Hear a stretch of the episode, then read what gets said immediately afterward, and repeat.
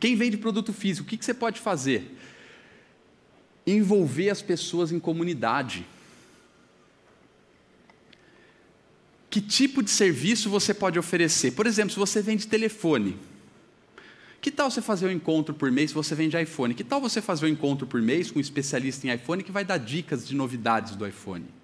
Que tal você criar um grupo no WhatsApp, que é um terror, que eu não aconselho, é, com os usuários de iPhone para dar dicas? Porque grupo, pessoal, é difícil demais. Existe lista de transmissão que é muito melhor no WhatsApp. Eu vou falar sobre isso. Então, vocês podem vender um produto. Funciona muito bem. O, o que mais vocês podem vender? Um serviço. Por exemplo, eu vendia os meus serviços de consultoria. A Ângela, ela vende, ela tem um treinamento de desenvolvimento pessoal, mas ela é consultora de estilo. E ela vem, que, que é? ela tem uma lista só para o desenvolvimento pessoal. E o que acontece? Ela constrói autoridade, as pessoas chegam e compram o serviço dela.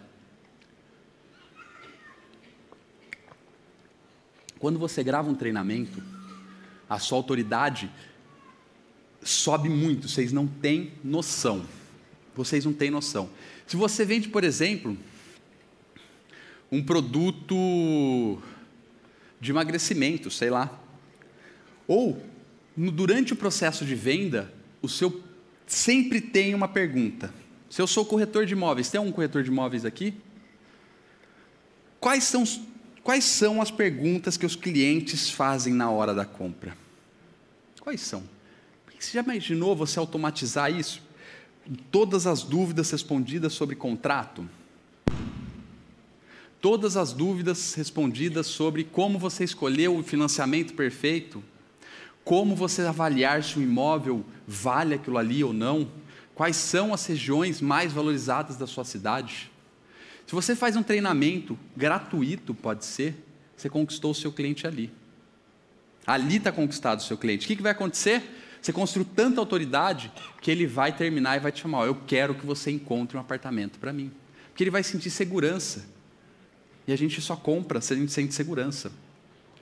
Então você pode vender um serviço, corretor de imóveis, coach, psicologia, etc. Produzindo conteúdo. Se você é médico, médico tem. Tem algum médico aqui?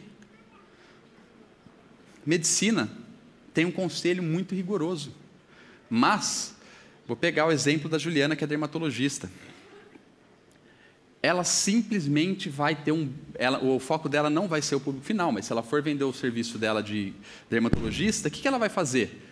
Construir um blog cuidados para ter uma pele perfeita. Ela vai lá e posta, primeiro, como evitar as manchas de pele. Depois, mulheres grávidas, como evitar estrias. Como isso aqui. E vai produzindo conteúdo. E vai o quê? Construindo lista. Ela gravou lá um, um vídeo, cinco dicas para você ter uma pele perfeita. Sei lá. Daí tem um, tem um checklist. Ó, oh, você gostou disso? Clica aqui e baixa esse checklist. Bingo, é a sua futura cliente. Você vai entregar tanto conteúdo, tanto conteúdo, que às vezes essa pessoa que se cadastrou pode não poder comprar o produto dela porque ela não tem dinheiro. Ou porque ela mora em outra cidade. Mas se ela não puder comprar, sabe o que ela vai fazer? ela vai compartilhar para todo mundo. Porque é o gatilho da reciprocidade. Você está dando, ela se sente no, na obrigação de devolver. O que, que, é, o que, que ela precisa devolver? Primeira coisa, comprar o seu produto. Não conseguiu comprar porque não tem dinheiro. O que, que ela vai fazer? Compartilhar com os amigos. Se você vende serviço na sua cidade, se ela está lá, por exemplo, corretor de imóveis, sentou na mesa de bar, estou ah, pensando em comprar um imóvel. Cara, tem um cara muito bom, fala com ele. É assim que funciona. E eu não estou falando isso só nos meus serviços, eu já vendi de tudo. Boi, já vendi carne, já vendi agência de viagens.